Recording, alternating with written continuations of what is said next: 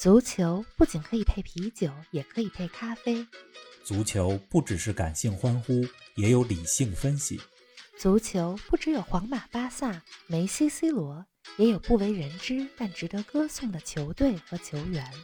足球不只是九十分钟的体育比赛，可以贯通世间万象，纵横五洲四海。足球小世界，世界大球场，一杯咖啡的时间，陪你聊足球，但不止于足球。这次未能进入欧联杯八强，被克罗地亚球队淘汰出局。主帅穆里尼奥备受争议。从2004年带领波尔图夺得欧冠开始，穆里尼奥始终是世界足坛的焦点人物。只要说到足球，从来也绕不开穆里尼奥。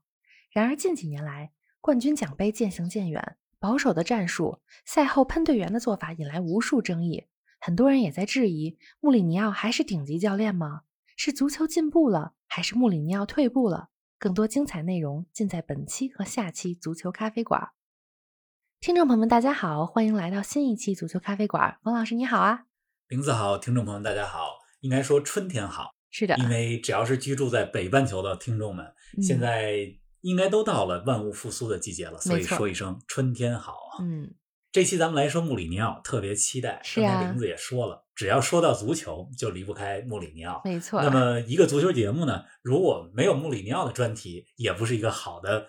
足球节目了，是的，所以 咱们这期就来说穆里尼奥。嗯，之前节目里说过贝尔萨，呃，也说过意大利的几位少帅，国安的新教练比利奇。是啊，哎，还真没。专题说过穆里尼奥，一直没说过。对，进入正题之前啊，我觉得还是老规矩，你先跟我们说说过去一周的国际足坛有哪些让你特别关注和感慨的事儿吧。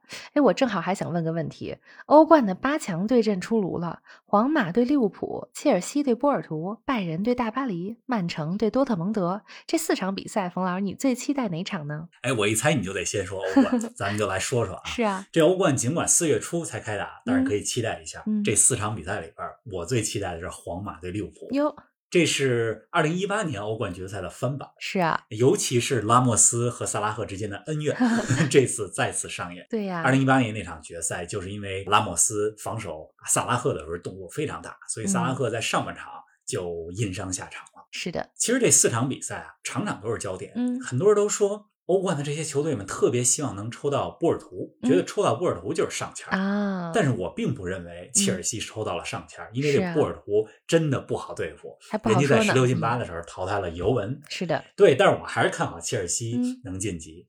你看大巴黎对拜仁这场，这是去年决赛的重演。没错，曼城对多特蒙德也有亮点，亮点在于瓜迪奥拉原来在拜仁执教的时候和多特蒙德有好多次的交手机会。另外啊，咱们之前说到的郭老师京多安，现在的曼城八号也要面对旧主多特蒙德，好像看到曾经的自己一样。对呀，对了，玲子，四月初欧冠淘汰赛准备好了，熬夜看球，以及咱们得给大家带来当天的欧冠特辑啊。哎呀，是啊，有一种要看大戏的感觉了。对，另外我上周还看了这么几场比赛，跟大家也说说。好啊，哪个呢？上周末尤文图斯对贝内文托，嗯，卫冕冠军尤文图斯主场输给了。保级球队贝内文托零比一，皮尔洛最近的日子真的不是很好过。欧冠被波尔图淘汰了，联赛当中输给弱旅了。贝内文托的主 教练大英扎吉，咱们之前在说意甲少帅的时候也说过他。这个皮尔洛和大英扎吉在米兰一起效力，而且两个人一块夺得过欧冠的冠军。嗯，上周末我看这场比赛的时候，看着这两个人作为教练啊，站在场边教练席前，这场面看了以后挺感人的。嗯。而且比赛结束之后啊，人们问因扎吉说：“这场比赛你赢了什么感受？”他就说：“说，哎呀，我其实特别理解皮尔洛啊，都是少帅嘛。大因扎吉原来也得到过 AC 米兰这样大俱乐部的工作，但是后来也是干得很不顺，所以他特别懂皮尔洛。没错，所以就好像跟皮尔洛说了一句‘我懂你’似的。是的。另外。嗯，还有上周欧冠的淘汰赛，嗯，我看了切尔西主场二比零战胜马竞的那场比赛。嗯，赛后呢还写了一篇球评，是的，题目是图赫尔三招完胜西蒙尼。嗯，感兴趣的朋友们可以到冯球必侃的微信公众号去看一看。而且那场比赛结束之后，切尔西的主教练图赫尔自己说了，他说我们这支球队估计是其他球队都不愿意抽到我们，自己非常有自信。自己也这么说。嗯，上礼拜还看了欧联杯。曼联客场战胜了 AC 米兰，淘汰米兰，进入到了欧联杯的八强。曼联也是今年欧联杯的夺冠热门之一。但是说到欧联杯，最大的新闻还是热刺输给了克罗地亚的球队萨格勒布迪纳摩。哎呀，真是热点很多呀！哎，咱们赶紧切入今天的正题吧，说说热刺和穆里尼奥。这欧联杯一直可是穆里尼奥特别看重的赛事啊，而且也是他特别擅长带队夺冠的赛事。之前带波尔图、曼联都捧起过欧联杯的冠军。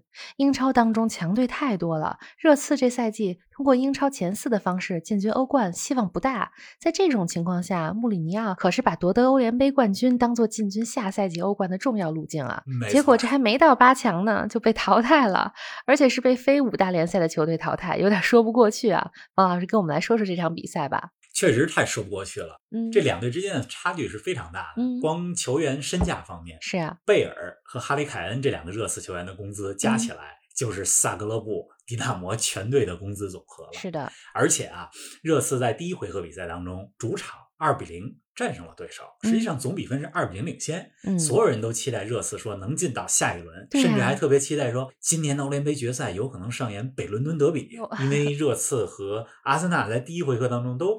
很轻松的战胜了对手。是的。另外啊，这个萨格勒布迪纳摩的主教练，嗯，怎么了？佐兰马米奇，他在第二回合比赛开始前三天，嗯，刚刚被判入狱四年。有啊，所以他主动就请辞了教练的工作。是啊。呃，理由呢是欺诈罪，我估计是也是牵扯到财务方面的一些问题。嗯。但是就是在这么一种情况下，热刺居然被萨格勒布迪纳摩给翻盘了。哎呀，戏剧性！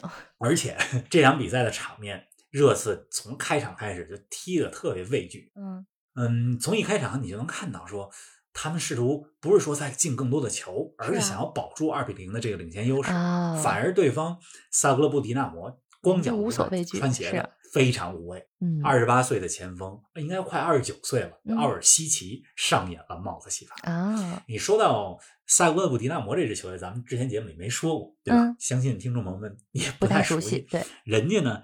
是克罗地亚劲旅，嗯嗯，虽然在欧洲赛场没有过什么惊艳表现，但是也是欧冠、欧联杯的常客。嗯，很多的知名克罗地亚球员，你比如说像莫德里奇，在之前的达沃苏克，这都在呃萨格勒布迪纳摩效力过。哦，原来是这样。你说这个热刺输球哈不可怕，嗯，可怕的是你从赛后两个人的采访当中能看出现在热刺问题特别多，是吧？说说这一个人的采访，就就是穆里尼奥。嗯，穆里尼奥赛后，就像你刚才说说，最近特别喜欢喷球员，其实他一直特别喜欢 喷球员。又说队员，他再次把矛头指向了自己的队员。他认为说，我的球员背叛了我的战术。嗯，这话术在过去几个月里边，其实经常发生，不知道发生过多少次了。嗯，而且他说球员背叛自己战术这样的话，特别像极了二零一五年他第二次执教切尔西的时候。下课之前的最后一场比赛，输给了莱斯特城。嗯，那场比赛之后就是这路子。嗯，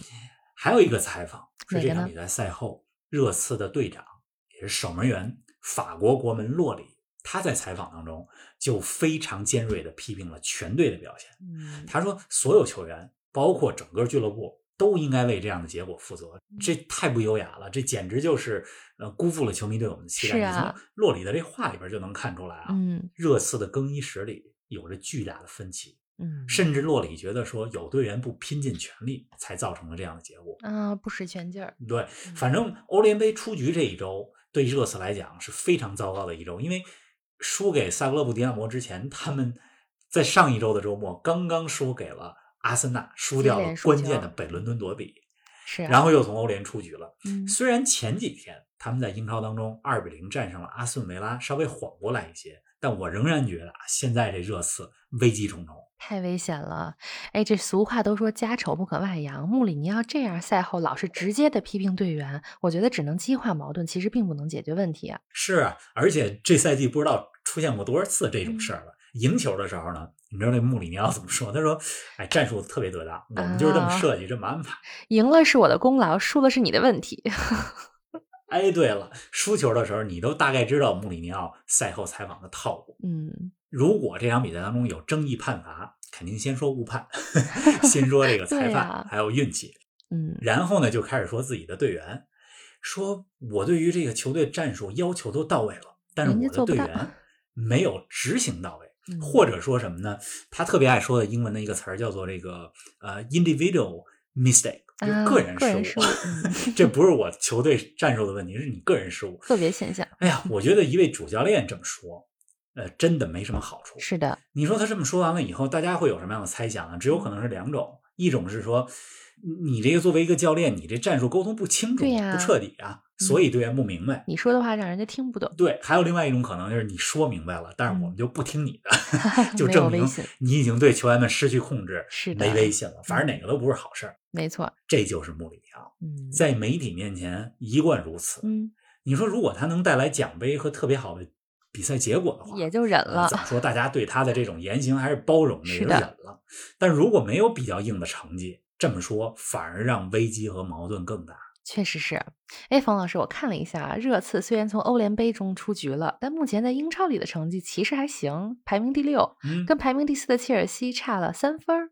那最近五轮英超，他赢了四场，但你刚才说这支热刺现在问题多多，穆里尼奥的战术也很受质疑。那么问题主要体现在哪儿呢？哎，如果你只看战绩，没看过他们比赛的话，可能很多球迷们不会认为说现在热刺啊问题特别多。嗯但如果你看过他的所有的比赛的过程，嗯你就会发现问题太多了。啊，你比如说，比如说，你看热刺最近在英超里边赢的对手，嗯，除了上周末的阿斯顿维拉以外，其他他赢的球队基本都是保级球队和中下游的球队。是的，而且进入到二零二一年以来，他对阵强队的几场比赛全都输了。哟，一月份，呃，先是一比三输给了当时状态特别差的利物浦。嗯进入到二月以后，零比一输给了嗯切尔西，嗯零比三 又被曼城打得心服口服。嗯，而且面对一些这个赛季表现不错中上游球队啊，你看足总杯当中输给了埃弗顿，联赛争夺前四的关键比赛里又零比二输给了西汉姆联。是啊，这三月份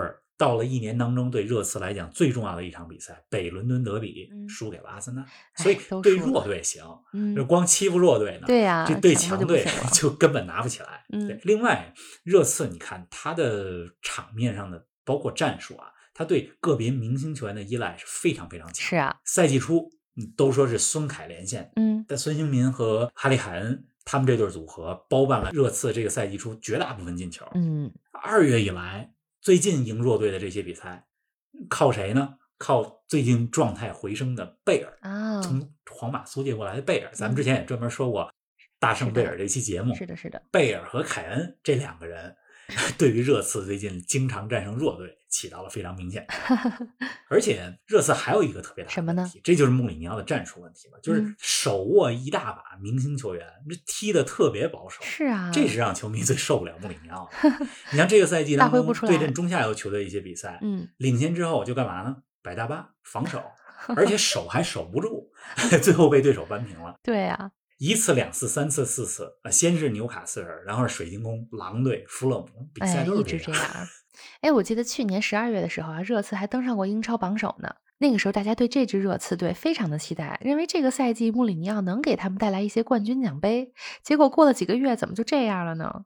从十二月初，热刺是英超领头羊，对啊，到三月十八号，上个礼拜客场被萨格勒布迪纳摩淘汰出欧联杯，这中间过了一百零二天。那么这一百零二天是热刺赛程最密集，嗯球员生命最容易发生的这个阶段。对热刺来讲是这样，对其他球队也是这样。嗯，太有挑战性了。但这个阶段恰好也是最考验教练的阶段，嗯考验一个教练他的战术灵活性、有效性怎么样，以及整个这支球队遇到困境的时候心理素质、凝聚力怎么样。嗯，是的，你看热刺赛季初打得不错，客场六比一赢了曼联。另外十一月底的时候，还有一个经典战役，主场二比零战胜了曼城。嗯那场比赛，你可以说堪称穆里尼奥的就经典的穆式胜利。啊，经典，这基本上是用防守反击战胜了曼城。嗯呃，热刺除了四个后卫以外，两个后腰赫伊别尔和西索科退到后防线上打六后卫，嗯 就是就是这样赢了曼城。嗯，但是在十二月以后，怎么呢？热刺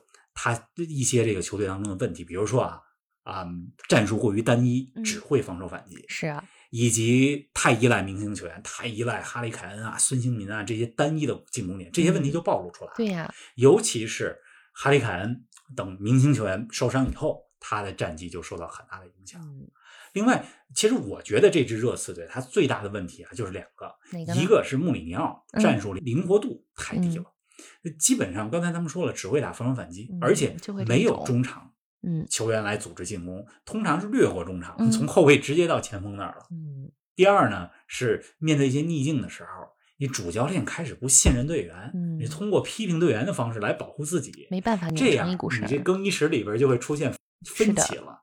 那队员在执行教练战术的时候，也会想一想说，你这战术对不对啊？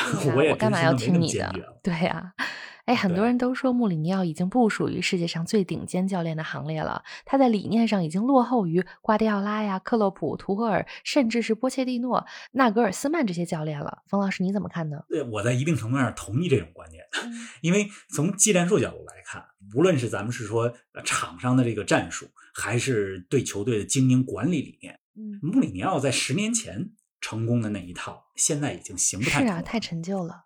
但是你说从另外一个角度来看啊，嗯如果你把足球当成江湖的话，嗯 穆里尼奥和其他几个人他不是一个派别的。啊，这穆里尼奥呢，嗯他是务实主义的大师，有他自己成功的方式，嗯嗯特别依靠这种务实的战术嗯来取得胜利，以及他需要在这个球队当中有绝对的权威。高无上。嗯对，这嗯教练啊是一个特别特殊的工种，一切以成绩为结论。是的，所以这不仅呢和你理念先进不先进有关系，嗯也和你执教什么样的球队，你这俱乐部有多大的转会预算都有关系。所以特别难有一个很科学的对比。嗯，没错。但是我同意，呃你刚才说的这个观点，穆里尼奥已经在逐渐走下神坛。嗯，这和球员一样，其实，在教练的范畴里边，也是长江后浪推前浪。是的，属于他的时代可能慢慢的在过去了。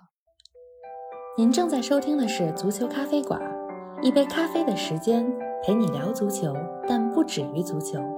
欢迎在各大音频平台关注我们的节目，同时欢迎关注冯老师的足球评论公众号“冯球必砍”，让我们一起聊球、侃球、追球。